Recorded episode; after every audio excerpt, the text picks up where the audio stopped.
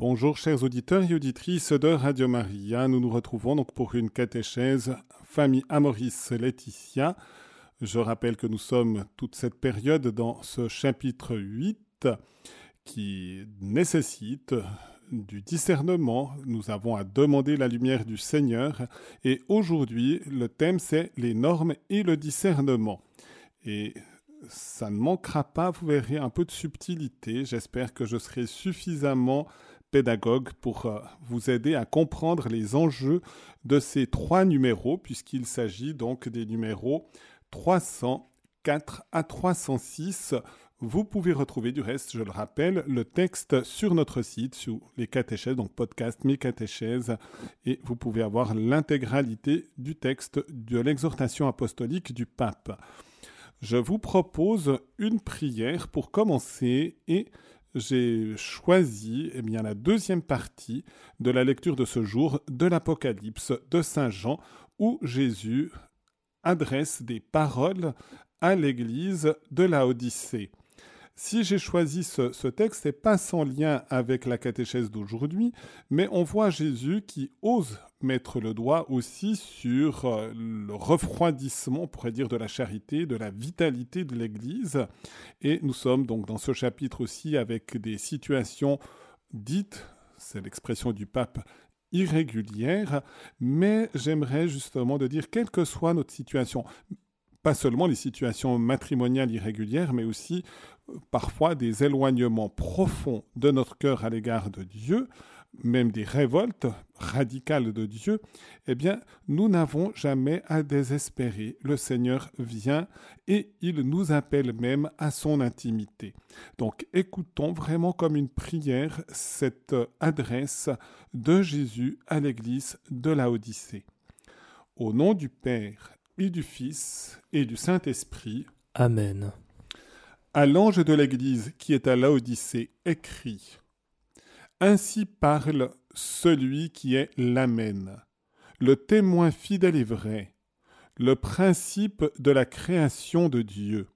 Je connais tes actions, je sais que tu es, que tu n'es ni froid ni brûlant.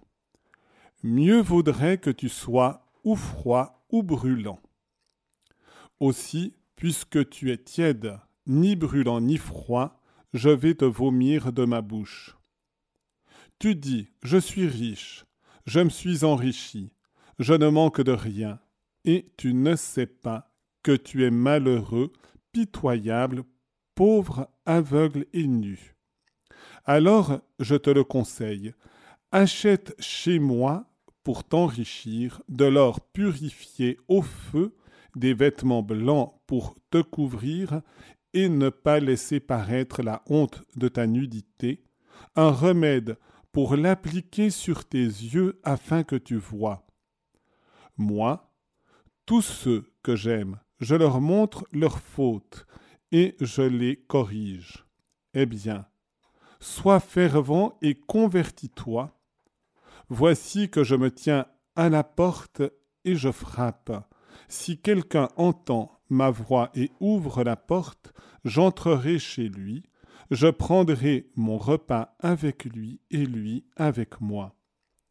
Le vainqueur, je lui donnerai de siéger avec moi sur mon trône, comme moi-même après ma victoire, j'ai siégé avec mon Père sur son trône.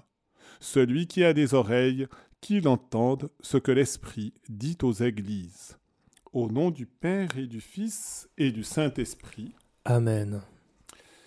Eh bien, chers auditeurs, j'aimerais vraiment vous inviter à écouter ce que le pape nous dit et peut-être avec l'éclairage que je peux aussi donner, appuyer aussi sur la réflexion de théologiens et de l'ensemble de la tradition de l'Église, de les d'écouter cette catéchèse véritablement en demandant le soutien de l'Esprit Saint. Pour ça, nous avons besoin aussi d'humilité, parce que nous devons être éclairés. Et c'est Jésus qui est la lumière du monde et qui nous éclaire et qui nous transmet sa lumière.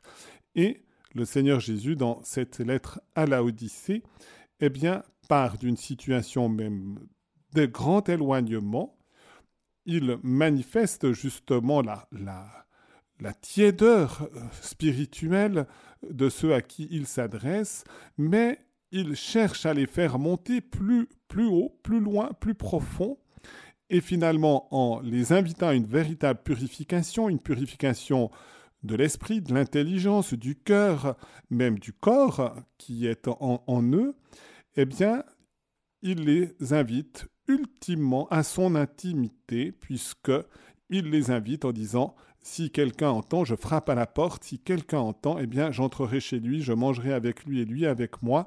Il y aura un repas d'amitié et un repas d'intimité. Donc, on voit que nous sommes tous appelés à cette perspective d'une intimité profonde avec le Seigneur. Le pape s'exprime donc ainsi au numéro 304. Il est mesquin de se limiter seulement à considérer si l'agir d'une personne répond ou non à une loi ou à une norme générale, car cela ne suffit pas pour discerner et assurer une pleine fidélité à Dieu dans l'exercice concret, dans l'existence concrète d'un être humain. Je demande avec insistance que nous nous souvenions toujours d'un enseignement de saint Thomas d'Aquin et que nous apprenions à l'intégrer dans le discernement pastoral. C'est une citation de saint Thomas dans la Somme théologique, dans la, ceux qui connaissent la Somme, prima secunde, la question 94, l'article 4. Saint Thomas dit ceci Bien que dans les principes généraux il y ait quelques nécessités, plus on aborde les choses particulières, plus on rencontre de défaillances. Dans le domaine de l'action, au contraire, la vérité ou la rectitude pratique n'est pas la même pour tous dans les applications particulières, mais uniquement dans les principes généraux. Et chez ceux pour lesquels la rectitude est identique dans leur action propre, elle n'est pas également connue de tous. Plus on entre dans les détails, plus les exceptions se multiplient.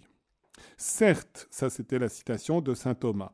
Le pape reprend, certes, les normes générales présentent un bien qu'on ne doit jamais ignorer ni négliger. Mais dans leur formulation, elles ne peuvent pas embrasser dans l'absolu toutes les situations particulières. En même temps, il faut dire que précisément pour cette raison, ce qui fait partie d'un discernement pratique face à une situation particulière ne peut être élevé à la catégorie d'une norme. Cela non seulement donnerait lieu à une casuistique insupportable, mais mettrait en danger les valeurs qui doivent être soigneusement préservées.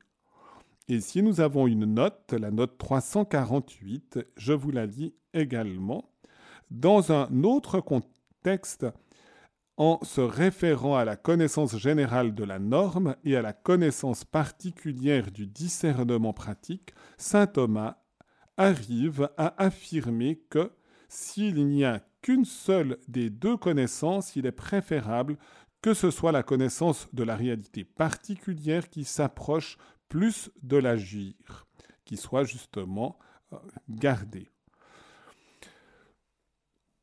Sans aucun doute, chers auditeurs, ce n'est pas un texte si facile. J'aurais envie de poser la question à Léonard s'il a tout bien compris ce qui était dit, parce que je ne suis pas sûr qu'on comprenne tout bien euh, ce texte. Je ne sais pas si Léonard peut nous le dire. C'est vrai qu'en effet, c'est pas forcément évident de tout saisir euh, dès la première lecture. C'est vrai qu'on écoute, si vous n'avez pas le texte en plus sous les yeux, ce qui est le cas de, de Léonard en studio, mais vous allez voir qu'il y a des enjeux importants. Donc, il y a des normes générales qui sont données. C'est les lois, d'une certaine manière, mais les lois sont appelées à guider l'action concrète. Si vous avez, je prends un cas tout simple, vous avez les lois de la circulation. Quand c'est un feu vert, vous pouvez passer. Quand c'est un feu rouge, vous devez vous arrêter. C'est une loi de la circulation. Elle est purement arbitraire parce que, ou plutôt purement conventionnel, parce qu'on pourrait très bien dire, eh bien, qu'on passe au rouge et qu'on s'arrête au vert. Si je pense à un changement, du reste, je n'ai jamais roulé en Angleterre, mais dans le continent, d'une manière générale dans le monde, on roule à droite. Mais en Angleterre, on roule à gauche. Du moment que tout le monde prend la même position dans un même lieu, ça peut aller. C'est vrai qu'on risque d'avoir peut-être quelques surprises parce que le réflexe de rouler à droite quand on est en Angleterre, je pense que ce n'est pas si évident de se dire je roule à gauche maintenant et je ne me trompe pas tout d'un coup dans le réflexe. Donc, on voit qu'on a une loi qui est au service d'un bien commun parce que si la moitié des conducteurs décident de s'arrêter au vert et l'autre moitié de passer au rouge, nous aurons des quantités d'accidents. Donc une loi est appelée à descendre dans le concret d'une existence.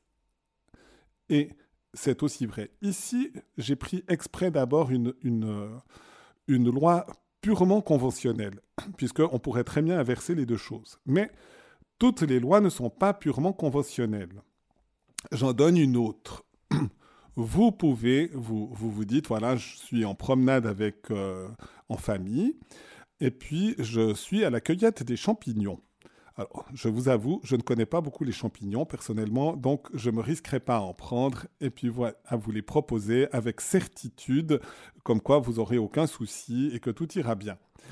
Mais je sais quand même quelques éléments, je ne sais pas du reste exactement à quoi ils ressemblent, je serai obligé d'aller faire une petite recherche pour cela, mais je sais que l'amanite phalloïde est un champignon mortel. Donc si en famille, l'enfant ne connaît pas les champignons. Il tombe sur une amanite phalloïde. Il présente cette amanite phalloïde à son papa en lui disant Tu vois, j'ai trouvé vraiment un beau champignon, j'ai vraiment envie de le manger, il est magnifique. Le papa lui dit Si tu manges ce champignon, ça entraînera ta mort. L'enfant dit Tant pis, moi je trouve qu'il est tellement appétissant, je vais le manger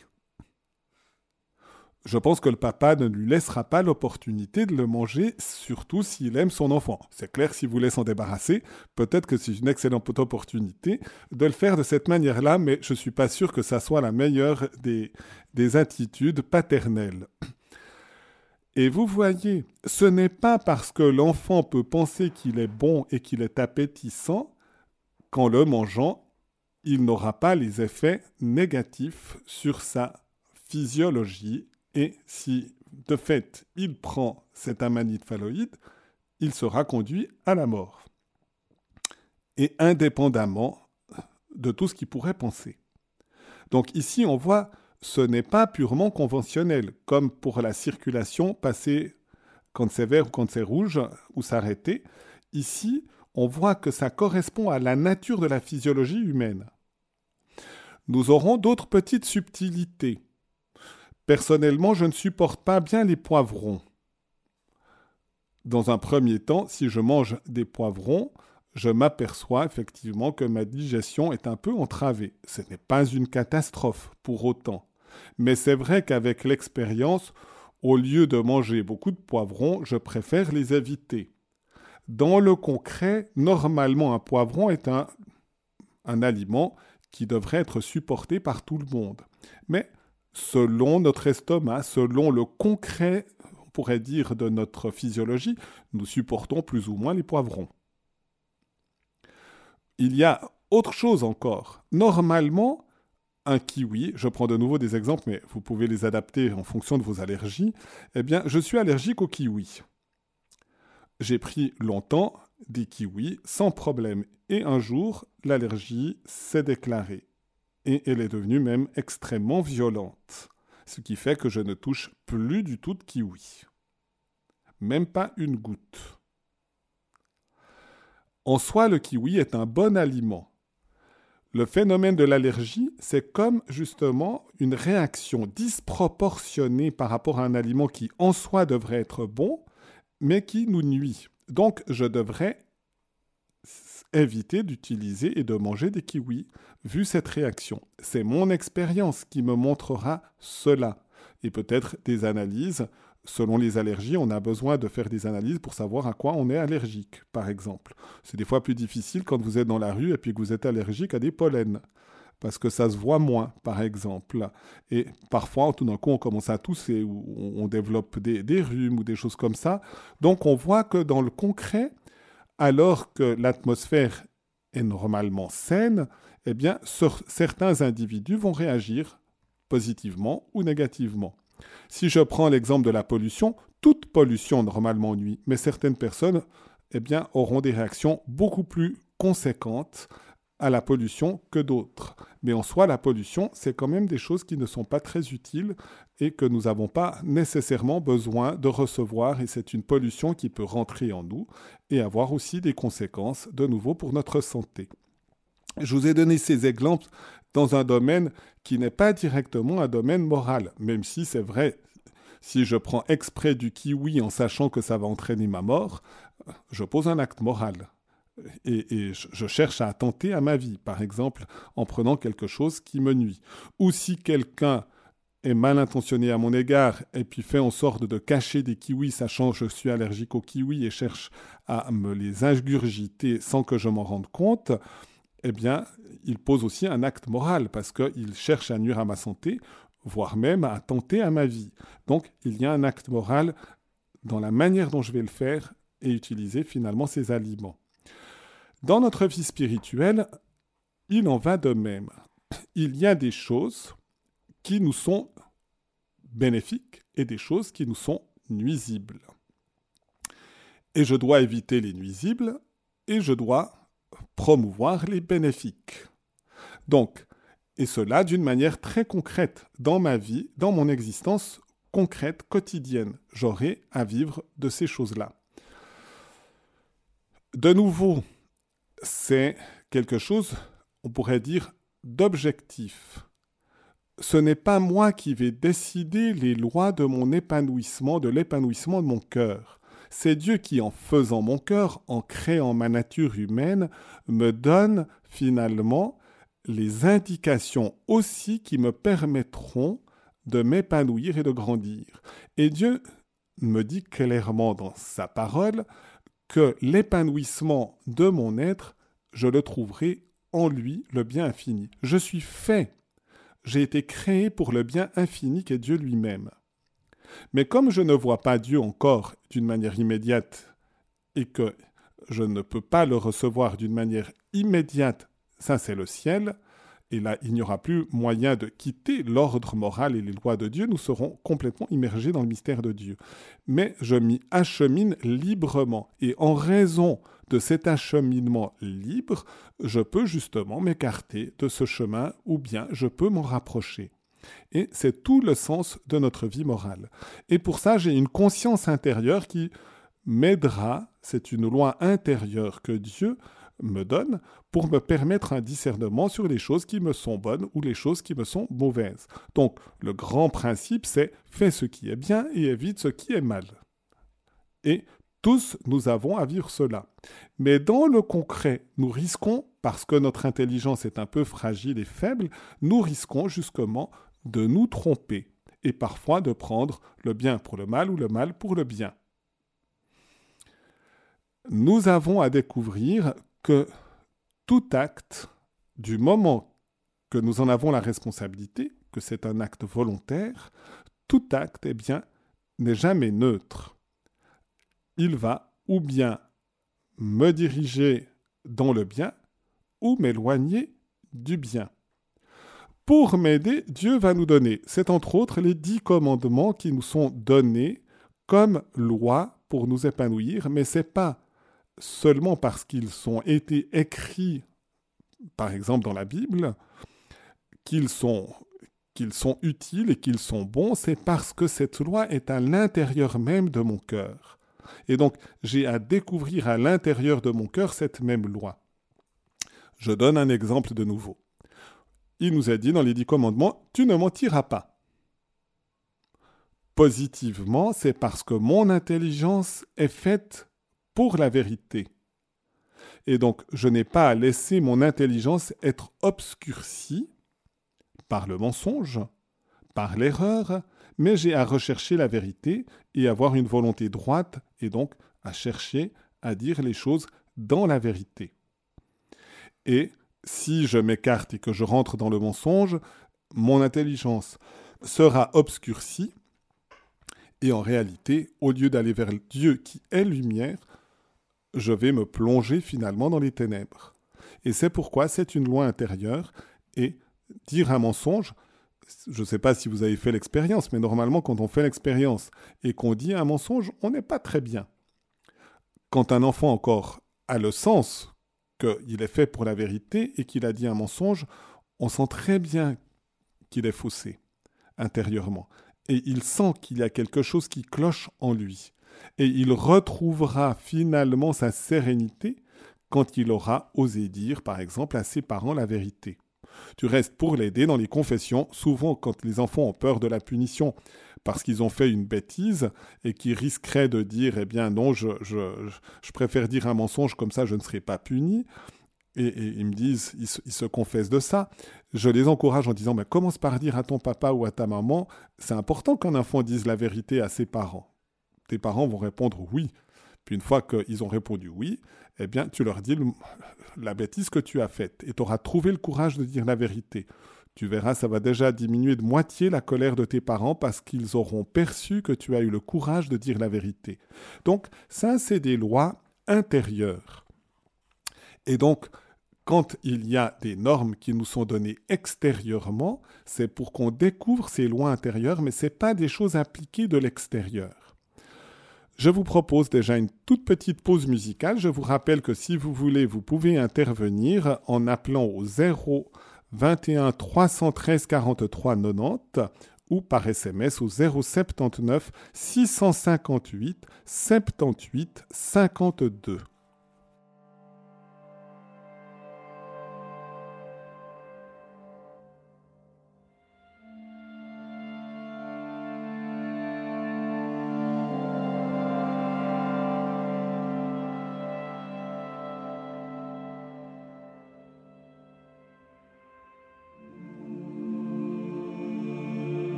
Voilà, chers auditeurs et auditrices, donc cet élément en disant il y a des normes générales et il y a des actions concrètes. Et on doit trouver l'articulation entre ces deux éléments pour que les normes guident notre action concrète. Et pour cela, il faut un discernement. Par conséquent, c'est justement le pape va nous donner ces éléments-là euh, dans le texte que je viens de vous lire. Je donne du reste l'exemple dans le même passage, donc sur les lois de saint Thomas d'Aquin, il nous donne un exemple. Il nous dit, normalement, une norme, c'est j'ai emprunté, par exemple, euh, une voiture à quelqu'un, la personne me prête sa voiture et c'est prévu de me la prêter pendant un mois. Eh bien, normalement, je dois rendre la voiture après un mois. Si je ne la rends pas, ce n'est pas tout à fait correct. Si c'est un autre objet qui m'est prêté, si par exemple je dois faire des, exercices de tir et on me présente un, revolver et on me prête un revolver pendant un mois, sachant que un mois après je dois restituer à son propriétaire le revolver. Or celui-ci vient le récupérer et quand il vient de récupérer le revolver, il est franc furieux parce que son voisin a une mauvaise attitude à son égard, donc il veut récupérer son revolver pour aller tuer son voisin. Est-ce que je dois rendre à son propriétaire son revolver?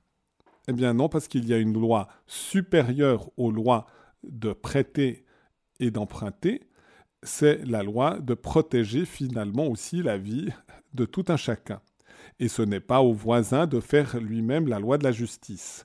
Donc on dira, mais c'est clair que la règle générale était, normalement, je devrais restituer l'arme à son propriétaire.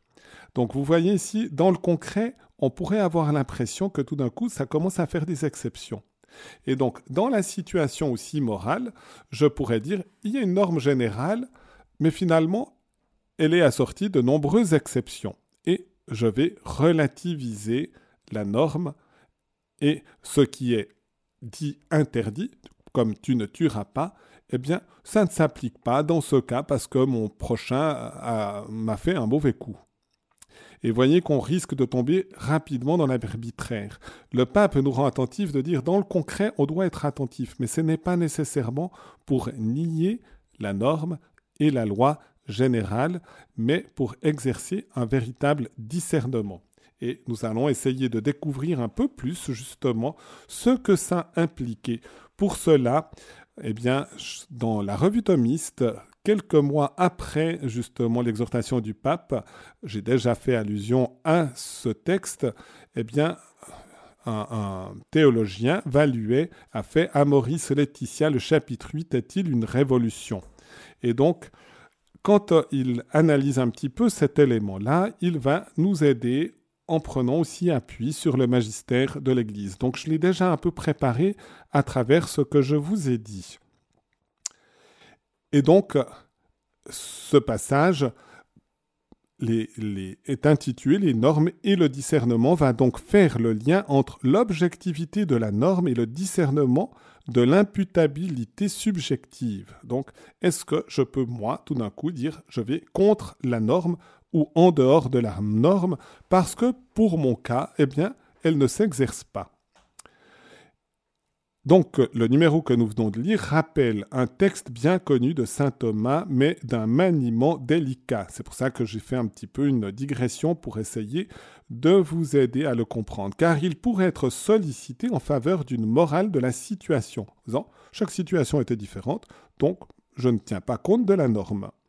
Donc en disant, de la même chose. Si vous voulez, même si c'était conventionnel, dans ce cas, je dois passer quand euh, c'est rouge et puis je m'arrête quand c'est vert. C'est-à-dire une morale selon laquelle il n'existerait pas de préceptes négatifs valables en toutes circonstances. Les préceptes négatifs, c'est par exemple tu ne tueras pas ou tu ne commettras pas d'adultère. Nous, nous sommes plutôt dans ce sujet par rapport à la famille, justement. Et donc, ces préceptes ne serait pas toujours valable et d'après quoi la moralité d'un acte ne dépendrait que des circonstances où est placé l'acteur. Or, nous ne pouvons pas interpréter cela. C'est pour ça que j'ai pris un peu de, temps pour vous montrer que c'est la nature même de notre cœur qui doit s'épanouir. Et la nature de notre cœur, c'est protéger sa vie, c'est protéger la vie de l'autre, c'est être dans la lumière de la vérité et donc éviter le mensonge. Il y a toute une série de lois intérieures qui correspondent à notre nature. Et ici, eh bien, déjà, le pape Pie XII avait fait un discours sur ce sujet en disant justement qu'il y a des choses qui sont les normes à respecter en toutes circonstances et qu'on ne peut pas justement les éliminer. Et puis, c'est aussi repris finalement par euh, le pape Saint Jean-Paul II dans une encyclique qui est une encyclique difficile, La splendeur de la vérité. Et j'aimerais justement vous lire juste le numéro 56 qui nous donne justement quelques indications là-dessus. Pour justifier de telles positions, c'est-à-dire de dire ben, finalement c'est moi qui décide en dehors des lois et en dehors des normes qui nous sont données, tant je pourrais dire du point de vue civil que du point de vue religieux et donc des lois même divines. Certains ont proposé une sorte de double statut de la vérité morale. En plus du niveau doctrinal et abstrait, donc les lois, il faudrait reconnaître l'originalité d'une certaine considération existentielle plus concrète. Celle-ci, compte tenu des circonstances et de la situation, pourrait légitimement fonder des exceptions à la règle générale et permettre ainsi d'accomplir pratiquement avec une bonne conscience ce que la loi morale qualifie d'intrinsèquement mauvais. Dans certaines circonstances, ça justifie que je puisse tuer quelqu'un, par exemple. Ainsi s'instaure dans certains cas une séparation, voire une opposition entre la doctrine du précepte valable en général et la norme de la conscience de chacun qui déciderait effectivement en dernière instance du bien et du mal. Sur ce fondement, on prétend établir la légitimité de solutions prétendument pastorales contraires aux enseignements du magistère et justifier une, une herméneutique créatrice d'après laquelle la conscience morale ne serait nullement obligée dans tous les cas par un précepte négatif particulier. Eh bien, le pape Saint Jean-Paul II nous dit au contraire, il y a la nécessité justement de, de respecter ces normes lorsqu'elles sont des normes, des préceptes négatifs, donc tu ne tueras pas ou tu ne commettras pas d'adultère, ou les autres commandements justement qui sont présentés par une formule négative, mais qui ont toujours un côté positif de l'autre côté. Et par conséquent, un peu plus loin dans cette, euh, euh, lettre encyclique du pape, eh bien, il y a aussi encore des indications qui sont données. Et je vous donne justement cette considération. Si tout choix implique toujours une référence de la volonté délibérée au bien ou aux mots présentés par la loi naturelle comme des biens à rechercher et des mots à éviter. Si l'on considère les préceptes moraux positifs, donc des indications qui stimulent des actes. La prudence doit toujours vérifier leur pertinence dans une situation déterminée en tenant compte, par exemple, d'autres devoirs peut-être plus importants ou plus urgents. Quand c'est des préceptes positifs, affirmatifs, eh bien, il peut y avoir plusieurs préceptes positifs et affirmatifs, donc il faut savoir lequel, et c'est la prudence, lequel je dois choisir dans cette circonstance. Mais les préceptes moraux négatifs, c'est-à-dire ceux qui interdisent certains actes ou comportements concrets comme intrinsèquement mauvais, n'admettent aucune exception légitime.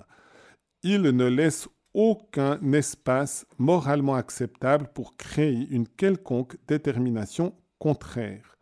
Une fois reconnue, dans les faits, la qualification morale d'une action interdite par une règle universelle, le seul acte moralement bon consiste à obéir à la loi morale et à éviter l'action qu'elle interdit. C'est donc quelque chose qui devient un précepte absolu. Je ne peux pas tout d'un coup décider que tuer mon prochain, ça devient bon.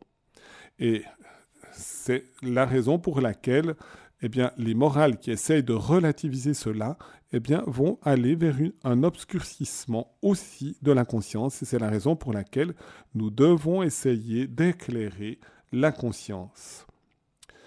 En fait, si une théorie est fausse, il est en revanche exact que la vérité pratique n'est pas toujours la même pour tous, car elle dépend aussi des circonstances. C'est ce que je vous ai aussi essayé de vous expliquer par les quelques exemples. Cela ne veut pas dire que la loi divine pourrait ne pas avoir tenu compte de toutes les circonstances, ni qu'un précepte négatif divin ne serait pas objectivement obligatoire en toutes circonstances, mais seulement que ce n'est pas toujours la même loi divine qui s'applique aux nouveaux cas considérés. Il s'ensuit en particulier que l'on doit appliquer à la pastorale de telles âmes non seulement la loi divine sur la chasteté, voire l'adultère, mais encore celle qui concerne les conditions d'un péché formel, donc la formation de la conscience et de la volonté, et de la part du prêtre, celle de ce qui s'intitule la loi de gradualité qu'on a déjà eu l'occasion de commenter, ainsi que les lois de prudence et de charité pastorale. Donc le prêtre doit tenir compte de la situation concrète dans laquelle se trouve cette personne en particulier et de chercher à l'éclairer progressivement parce que parfois eh bien la conscience peut être obscurcie. Sur ce dernier point, il est connu depuis longtemps que le confesseur doit quelquefois attendre patiemment que le pénitent soit en état de recevoir et de porter toute la vérité, de comprendre les valeurs et la possibilité de les appliquer et enfin les pratiquer effectivement, appuyé sur la grâce. Justement, on doit rendre la personne plus disponible à l'action de l'Esprit Saint. Tout en ne cachant rien de la vérité, il la présentera avec tact pour éviter de braquer contre la norme le fidèle encore partiellement ignorant et d'aggraver ainsi la culpabilité formelle de ce dernier. En effet, il y a des personnes qui ne perçoivent pas que tel acte est mauvais. Donc il faudra l'éclairer et il faudra les aider à prendre un bon choix. Mais nous ne pouvons pas toujours le faire immédiatement, tout de suite, mais on doit y tendre. Naturellement, cela dépend de chaque personne, cette ouverture. Et le Saint-Père insiste alors sur le fait qu'on ne peut ériger en norme absolue une telle manière de procéder, ni l'absolution, ni l'absolution donnée dans des cas aussi spécifiques, en faire une règle générale serait donc une erreur très dommageable âmes. Donc c'est important de comprendre justement ce discernement du pasteur à l'égard des personnes qui viennent. Et je vous propose de faire une petite pause musicale et à travers ces choses-là, nous sommes appelés à accueillir finalement cet enseignement et pour cela aussi d'avoir un peu d'humilité.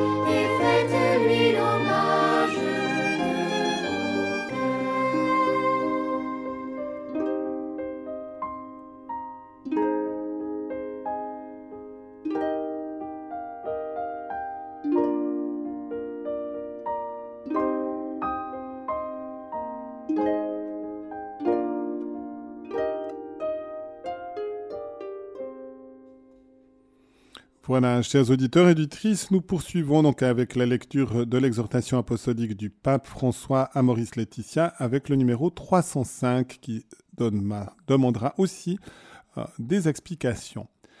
Par conséquent, un pasteur ne peut se sentir satisfait en appliquant seulement les lois morales à ceux qui vivent des situations irrégulières comme si elles étaient des pierres qui sont lancées à la vie des personnes. C'est le cas des cœurs fermés qui se cachent ordinairement derrière les enseignements de l'Église pour s'asseoir sur la cathèdre de Moïse et juger, quelquefois avec supériorité et superficialité, les cas difficiles et les familles blessées. Ici, justement, le pape donne vraiment une indication, une injonction pressante aux, prêtres en particulier, mais pas seulement parce que ça peut être aussi des attitudes qui sont présentes dans l'entourage des personnes qui sont dans des situations justement dites d'irrégularité. Et nous devons garder cette bienveillance, cet amour, ce désir de faire grandir l'autre et non pas de lui jeter en quelque sorte des lois comme si c'était les pierres que les pharisiens voulaient jeter contre la femme adultère pour supprimer sa vie. Et Jésus avait dit eh bien, que celui qui est sans péché lui jette la première pierre. Et finalement, par son attitude, Jésus, justement, a restauré cette femme. Non seulement lui a permis d'éviter la mort par la lapidation, mais l'a aussi restaurée dans la grâce divine en lui offrant miséricordieusement son pardon. Et donc, c'est cette attitude que nous devons avoir. Dans cette même ligne, poursuit le pape, s'est exprimée la Commission théologique internationale. La loi naturelle ne saurait donc être présentée comme un ensemble déjà constitué de règles qui s'imposent a priori au sujet moral, mais elle est une source d'inspiration objective pour sa démarche éminemment personnelle de prise de décision. Voilà, une source d'inspiration objective. Comme je vous ai dit, par l'exemple de l'amanite phalloïde, c'est pas moi qui peux décider que tout d'un coup l'amanite phalloïde me fera pas de mal, elle me fera du mal. Donc c'est une source d'inspiration objective, mais appelée à entrer dans la dynamique de l'acte personnel que je prends franchement en conscience et que je demande justement humblement l'éclairage de Dieu à cause des conditionnements ou des facteurs atténuants, c'était la catéchèse la dernière de la semaine dernière sur les facteurs atténuants, les circonstances atténuantes. Donc à cause des conditionnements et des facteurs atténuants, il est possible que dans une situation objective de péché, qui n'est pas subjectivement imputable ou qui ne l'est pas pleinement, l'on puisse vivre dans la grâce de Dieu, qu'on puisse aimer et qu'on puisse également grandir dans la vie de la grâce et dans la charité en recevant à cet effet l'aide de l'Église. Voilà, ici c'est une des phrases les plus délicates, on pourrait dire, de, ce passage, où le pape dit justement que dans une situation objectivement de péché, par exemple dans une situation de divorce, remariage, eh bien, il peut y avoir une diminution des circonstances atténuantes qui fait que cette attitude est subjectivement non plus imputable ou pas pleinement imputable. Elle peut être s'il y a des obscurcissements, s'il y a des impossibilités de comprendre les enjeux qui sont en cause, eh bien une diminution de la responsabilité, voire une suppression complète même de la responsabilité de telle situation.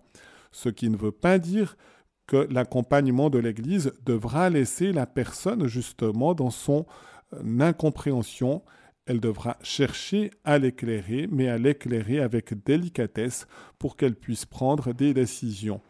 Mais on s'aperçoit vraiment tout au long de l'histoire que selon le contexte culturel, selon les, éléments qui peuvent être vécus, eh bien, il peut y avoir justement des circonstances qui font qu'il n'y a pas l'imputabilité ou pas la pleine imputabilité de la responsabilité morale.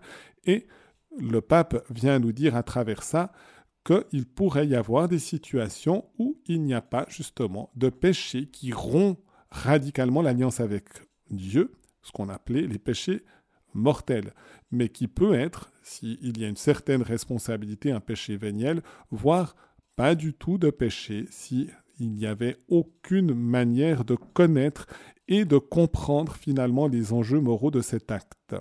C'est ce que le pape veut nous dire, et si il y a justement cette impossibilité et que la personne est cependant ainsi dans la grâce divine, elle peut justement aussi bénéficier de l'aide de l'Église. Il y a la note 351 qui va dire encore quelque chose. Dans certains cas, nous dit le pape, il peut s'agir aussi de l'aide des sacrements, même si la situation est objectivement en porte-à-faux avec une loi divine. Voilà pourquoi aux prêtres je rappelle que le confessionnal ne doit pas être une salle de torture, mais un lieu de la miséricorde du Seigneur. C'était dans l'exhortation apostolique Evangelii Gaudium au numéro 44. Ou encore, je souligne également que l'Eucharistie n'est pas un prix destiné aux parfaits, mais un généreux remède et un aliment pour les, fiables, les faibles. C'était le même exhortation au numéro 47. Le pape veut nous dire ici qu'on doit être attentif à la situation concrète des personnes et si on maintient le lien que si on est vraiment dans une rupture d'alliance avec Dieu, il faut d'abord retrouver par le sacrement du pardon et donc le regret de nos fautes, ce chemin de la purification intérieure pour que le signe de l'Eucharistie soit vraiment un signe de grâce et une union avec Dieu.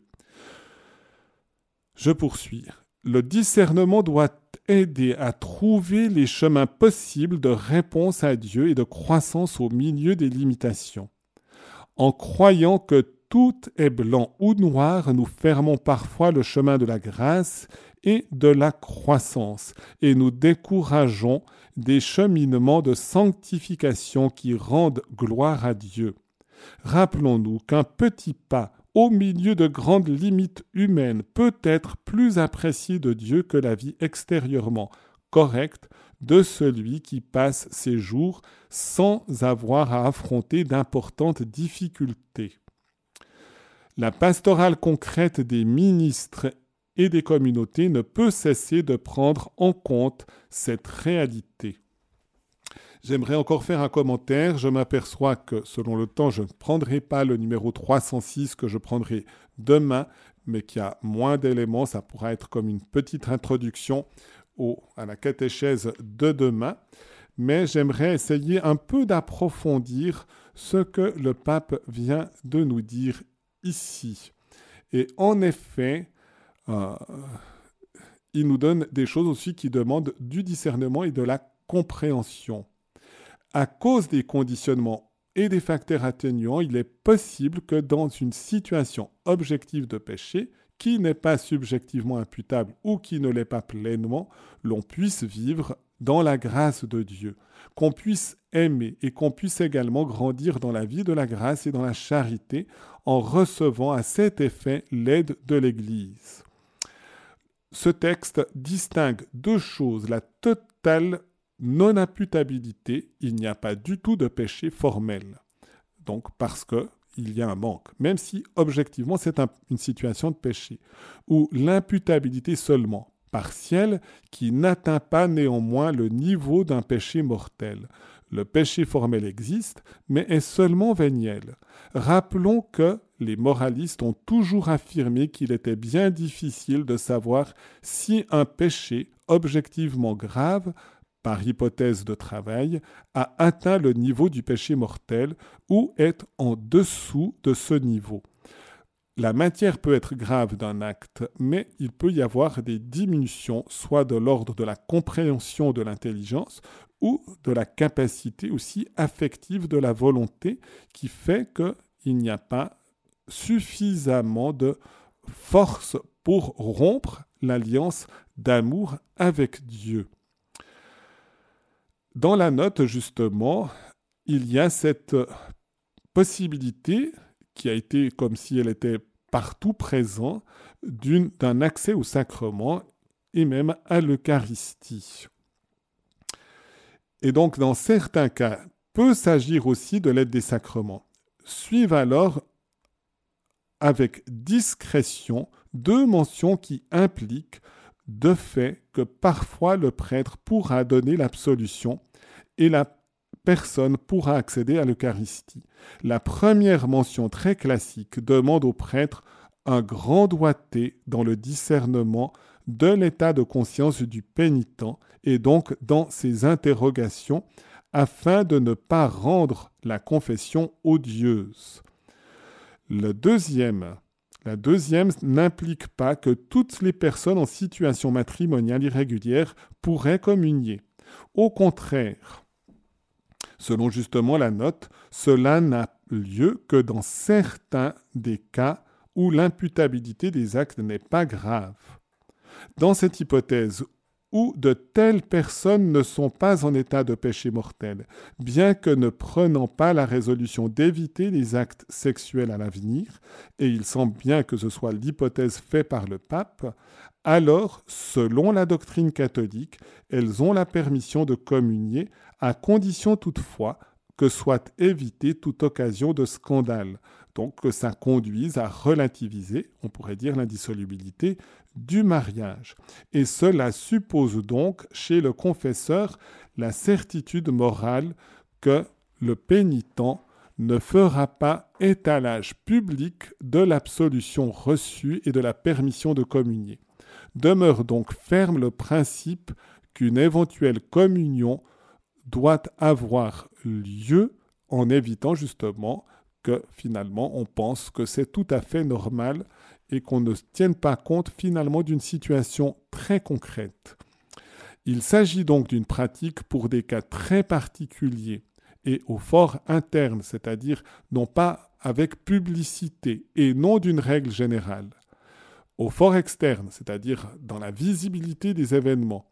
L'exhortation qui a demandé d'éviter toute occasion de scandale, c'était dans une catéchèse précédente que j'ai parlé de ça, et a déclaré ne pas promulguer une nouvelle loi canonique, c'était les numéros 299 et 300, ne remet pas en cause l'interdiction de donner la communion en public à une personne divorcée remariée dans un lieu où elle est connue comme telle.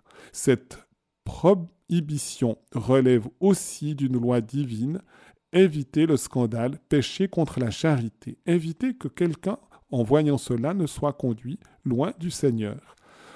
Et elle était d'ailleurs déjà en vigueur même pour ceux des divorcés remariés qui avaient pris la résolution de s'abstenir à l'avenir des actes intimes. Donc si un couple se rendant compte que le Seigneur les appelle à une chasteté, à une continence, parce que c'est une union qui n'était pas mm, à l'intérieur du mariage sacramentel, eh bien, comme on n'a pas nécessairement à publier que le couple vit cette continence, il faut être attentif aussi à ne pas penser qu'en allant communier, eh bien, on va contre l'indissolubilité et la grâce sacramentelle du mariage. C'est du reste une grande délicatesse dans notre société de conscience d'un couple qui prendrait une telle décision et donc n'irait communier qu'à l'endroit où ils ne sont pas connus.